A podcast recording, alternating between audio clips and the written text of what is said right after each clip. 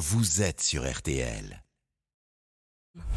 RTL dimanche soir. Grand jury, le MAG avec Vincent Parisot. Allez, c'est parti jusqu'à 18h50. Hein, et avant de refaire la planète avec Alain Bougrain-Dubourg. Au menu ce soir, une bougie pour la NUPES. Un an d'existence peut-elle encore servir? Le cas Mélenchon devient-il encombrant à gauche? Alors, un reportage à suivre. Vous en entendrez notamment d'ailleurs ce qu'en dit l'insoumis en chef lui-même. Et puis, on en parlera avec le politologue spécialiste de la gauche, Rémi Lefebvre si on, arrive à, établir la liaison, ce qui n'est pas gagné, semble-t-il. Au menu également, le collectif Les Soulèvements de la Terre à la manœuvre ce week-end encore, malgré l'engagement qu'avait pris Gérald Darmanin le mois dernier de dissoudre ce mouvement écolo radical. Et puis le grand jury du président du Sénat, Gérard Larcher, on débriefera d'ailleurs avec ses intervieweurs. Grand jury, le MAG, Vincent Parisot. La NUPES a donc un an, mais on ne va pas souffler la bougie en famille. Hein. Les tensions sont réelles au sein de la gauche. L'union des, des insoumis, socialistes, écologistes et communistes n'est pas en très grande forme actuellement.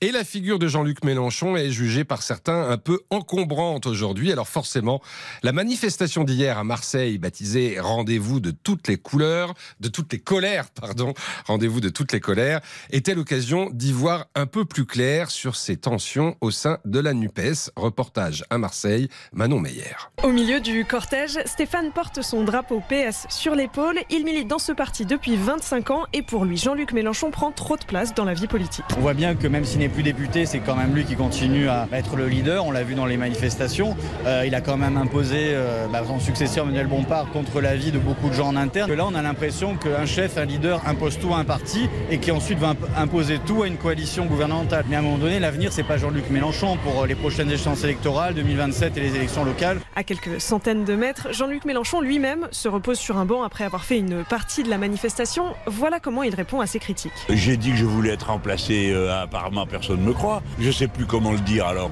je vois bien que ça sert à rien. J'ai dit je suis en retrait, euh, en retraite, je ne suis pas à l'Assemblée nationale, donc je suis évidemment en retrait. Je suis un militant, tout le monde le sait, une conscience engagée, j'écris, je parle. Ma présence donne du courage à certaines personnes, en exaspère d'autres, mais ça c'est juste la démocratie, quoi, voilà. Et à Marseille, les militants insoumis rencontrés soutiennent toujours hein, le fondateur de la France insoumise, une bonne partie des manifestants aussi.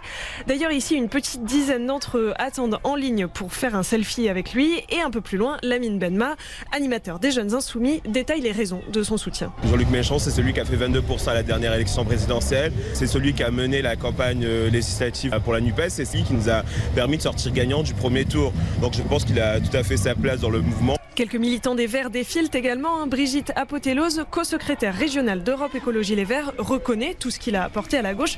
Mais pour elle, désormais, il faut passer la main. Il a fait son temps pour moi. Place à des personnes plus jeunes. D'ailleurs, Eric, syndiqué à la CGT, a quelques idées pour la suite. J'aime bien François Ruffin, par exemple. Bon, euh, moi, j'aime bien aussi bon, certaines idées qui défendent le Parti communiste. Mais c'est l'une des problématiques rencontrées aujourd'hui par la NUPES. Quelle personnalité mettre en avant pour remplacer Jean-Luc Mélenchon? Ah, et ça, c'est la grande question. Merci beaucoup pour ce reportage, Manon Meyer, avec un Jean-Luc Mélenchon qui est jugé un peu encombrant par certains.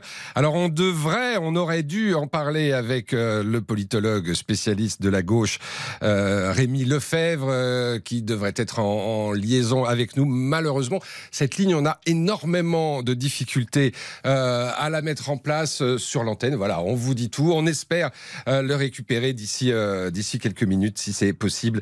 Euh, Rémi Lefebvre pour évoquer l'avenir de la NUPES. En attendant, eh bien, on ouvre un autre dossier euh, de ce grand jury, le MAG. On parle de cette dissolution qui tarde un petit peu.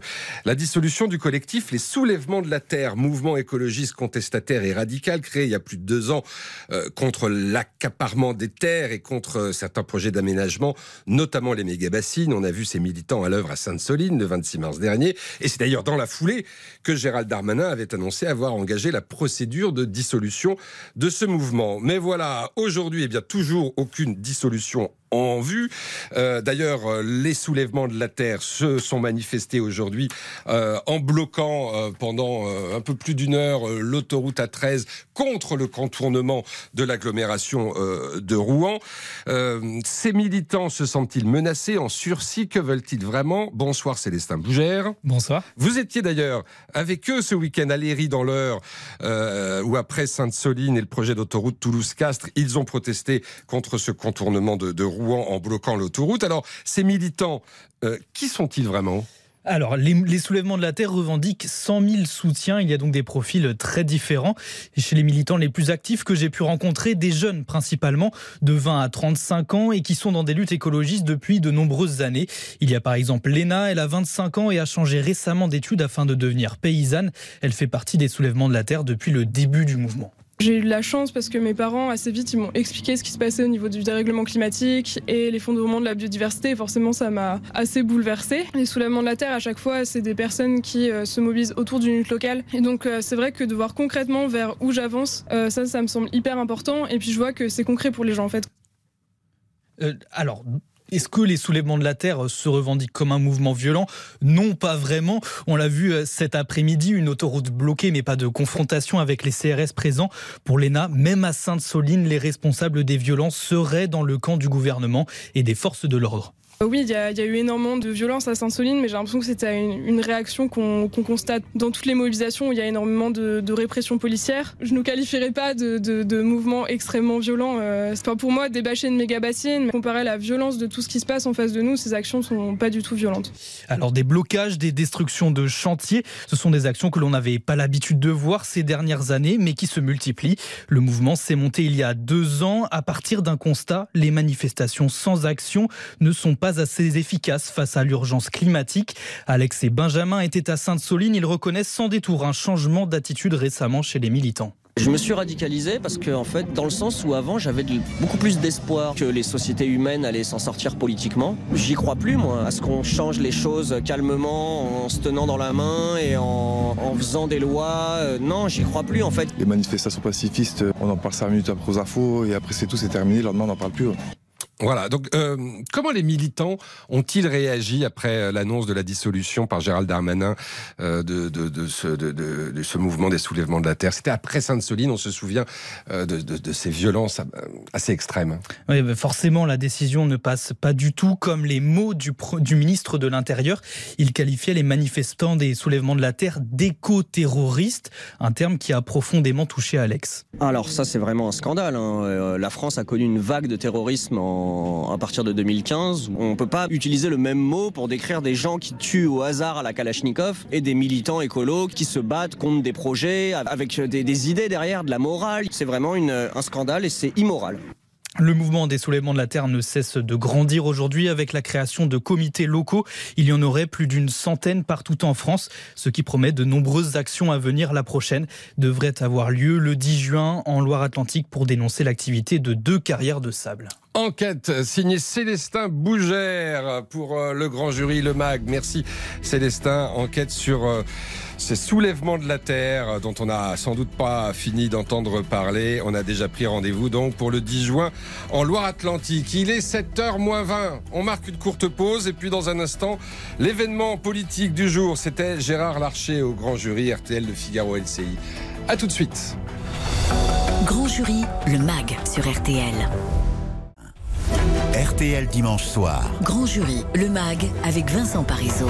Et c'était donc l'événement politique aujourd'hui. La présence du président du Sénat, Gérard Larcher, au grand jury RTL de Figaro et LCI à la mi-journée. Alors, la loi immigration, l'avenir de LR, l'hypothèse de sa nomination à Matignon. Autant de thèmes abordés dans l'émission. Après, bien sûr, évidemment, la question du dialogue social, de la retraite à 64 ans et de la proposition de loi d'abrogation qui sera débattue le 6 juin prochain. Nous avons un texte des retraites qui a été euh, voté. Il faut aujourd'hui euh, que le dialogue social reprenne autour de sujets majeurs, parallèles à la réforme des retraites. Il faut que nous soyons cohérents par rapport à ce texte. Je pense que c'est affaiblir la fonction parlementaire que d'utiliser en quelque sorte le subterfuge d'une proposition de loi pour abroger une loi moins de deux mois après son adoption, nous, nous pensons que la réforme des retraites, aussi difficile soit-elle, aussi impopulaire soit-elle, est indispensable pour préserver le système de retraite par répartition. Mmh. La question migratoire, euh, c'est pas simplement une posture, c'est vraiment une nécessité. Quand un maire dans les Alpes-Maritimes dit mais j'ai même plus d'hôtel pour accueillir tous les mineurs étrangers, comment voulez-vous que nous continuions sans avoir une vraie politique migratoire dans ce pays, sans que nous traitions l'asile, sans que nous traitions le regroupement familial, sans que nous traitions dans un certain nombre de territoires, je pense à Mayotte, la question euh, du Mais droit je du sol. Moi, je suis un pragmatique. Il faut répondre à l'urgence. Je refuserai parce que je pense que être le chef de la majorité, et c'est ça le rôle du Premier ministre, ça procède de quoi? D'un projet qu'on partage, d'un contrat qu'on a passé, et derrière, ça veut dire que ce n'est possible qu'avant ou après une élection législative ou présidentielle. Vous ne serez jamais le Premier ministre d'Emmanuel Macron. Dire jamais n'a pas de sens par rapport à l'intérêt du pays, mais je vous dis que je refuserai clairement ce poste. Quand nous sommes à 5% dans les intentions de vote, il faut d'abord rebâtir notre projet, retrouver la confiance des Français. Et puis ensuite, il faudra proposer aux Français l'homme ou la femme qui euh, pourront incarner ces valeurs-là. Mais à chaque chose, son temps, l'urgence aujourd'hui pour une famille politique comme la nôtre, c'est d'être en capacité de proposer aux Français une alternative. Nous en sommes loin, j'en suis conscient, mais nous avons une chance. C'est d'abord un formidable réseau d'élus locaux qui vivent au quotidien avec les Françaises et les Français. Voilà donc pour l'essentiel de ce grand jury de Gérard Larcher, le président du Sénat, ce grand jury RTL, Le Figaro, LCI. Pour Le Figaro, c'était avec Jim Jarassé. Bonsoir Jim. Bonsoir. Et euh, pour TF1 LCI, Marie Chantré, bonsoir. Bonsoir. Bien sûr, Marie Mollet pour RTL, c'est vous qui euh, meniez les débats. Et j'ai envie de vous dire, Marie, qu'à l'arrivée, eh bien, on ne sait pas trop si Gérard Larcher euh, soutient ou s'oppose à Emmanuel Macron. Oui, effectivement, aujourd'hui, on n'a pas franchement entendu un, un opposant féroce euh, à Emmanuel Macron. Il est assez peu critique. On lui demande si effectivement le, le quinquennat est paralysé. Il répond que non. On lui demande si le Parlement est paralysé. Il répond que non. Euh, on lui pose la question de savoir si la, la page des, des retraites est tournée. Il répond oui. Seulement, effectivement, il y a un point, euh, c'est l'immigration, où là, effectivement, il marque une véritable différence. Mais au-delà de ça, on n'a pas vu euh, aujourd'hui euh, Gérard Larcher euh, être un contre-pouvoir. Il est un, un équilibriste aujourd'hui, euh, Gérard Larcher, Jim Jarassé. Oui, on peut dire qu'il applique au quotidien la maxime du, du cardinal de rêve. Vous la connaissez forcément. On sort euh, de l'ambiguïté Qu'à ses propres dépens. Bah. Ça, c'est Gérard Larcher résumé euh, en, quelques, en quelques mots. Euh, il faut dire qu'il est président du Sénat, donc il a une position de neutralité qui s'impose à lui de par ses, ses, ses fonctions. C'est le deuxième personnage de l'État. Demain, il sera aux côtés du président de la République euh, euh, pour les cérémonies du, du, du 8 mai. Donc ça, il, il le prend en compte, étant donné qu'il est évidemment en campagne pour sa réélection à la tête euh, du Sénat. Et puis, Gérard Larcher, c'est aussi un héritier de la famille gaulliste. Il est proche aussi des centristes. Et donc, on est sur un- une personnalité politique qui est justement dans une forme d'ambiguïté et aussi dans une forme d'équilibre euh, politique, d'où euh, les rumeurs qui courent autour de lui sur une euh, possible accession à Matignon. Cela dit, il a clairement expliqué aux opposants à la retraite à 64 ans qui misent encore sur euh, la loi d'abrogation qui sera débattue à l'Assemblée le 6 juin, ne croyez pas au Père Noël. Ça fait écho un peu, je trouve, à ce qu'a pu dire la semaine dernière Laurent Berger, en disant en gros, il faut dire la vérité, euh, le texte ne sera pas abrogé. Maintenant, il faut partir sur autre chose. Il faut dire la vérité aux Français. En gros, euh, oui, il ne faut pas entretenir une forme de miroir aux alouettes qui n'arrivera euh, jamais. Conscient aussi que euh, le climat social particulièrement abrasif et tendu. Ça aussi, c'est un constat euh, qu'il fait aujourd'hui. Marie Chantray, Jim Jarassé, Marie Mollet, merci à vous trois. Dans un instant, Alain Bougrain-Dubourg refait la planète.